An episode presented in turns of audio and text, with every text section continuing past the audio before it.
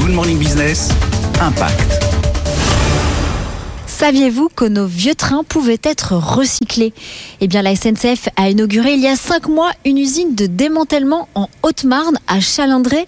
Nous sommes avec Alain Maucourt. Vous êtes le responsable du démantèlement des matériels radiés à la SNCF. Pourquoi vous faites cette valorisation?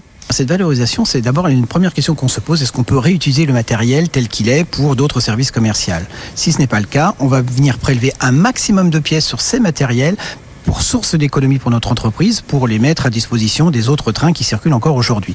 Et en troisième phase, on va venir démanteler, dégarnir, dépolluer et récupérer un maximum de matière pour redonner vie à la matière de nos trains sous une autre forme, que ce soit sur d'autres trains pour construire des rails ou des matériaux de construction. On récupère de l'acier, de l'inox, de l'alu, du cuivre et on va récupérer par exemple pour l'acier 60 000 tonnes d'acier par an sur l'ensemble de nos usines, ce qui, euh, ce qui représente à peu près six fois la masse de la Tour Eiffel jusqu'en 2028. Pour mener cette opération de dépollution, la SNCF a fait appel à DI Environnement. Nous sommes avec son directeur général, Hugo Rosati.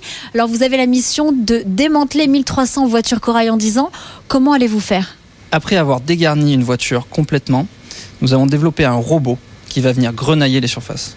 Grenailler, ça veut dire projeter des billes de fer à plus de 800 km/h contre les surfaces et de manière complètement autonome, avec un bras robotisé développé par nos équipes qui nous permet de dépolluer à 100% une voiture sans intervention humaine. C'est zéro exposition à l'amiante de nos opérateurs et c'est vraiment l'idée directrice qui nous a poussé à faire cette usine. La SNCF a l'ambition d'atteindre zéro déchet sur l'ensemble de ses services à horizon 2030 et pourquoi pas de réemployer ses anciens wagons une fois dépollués.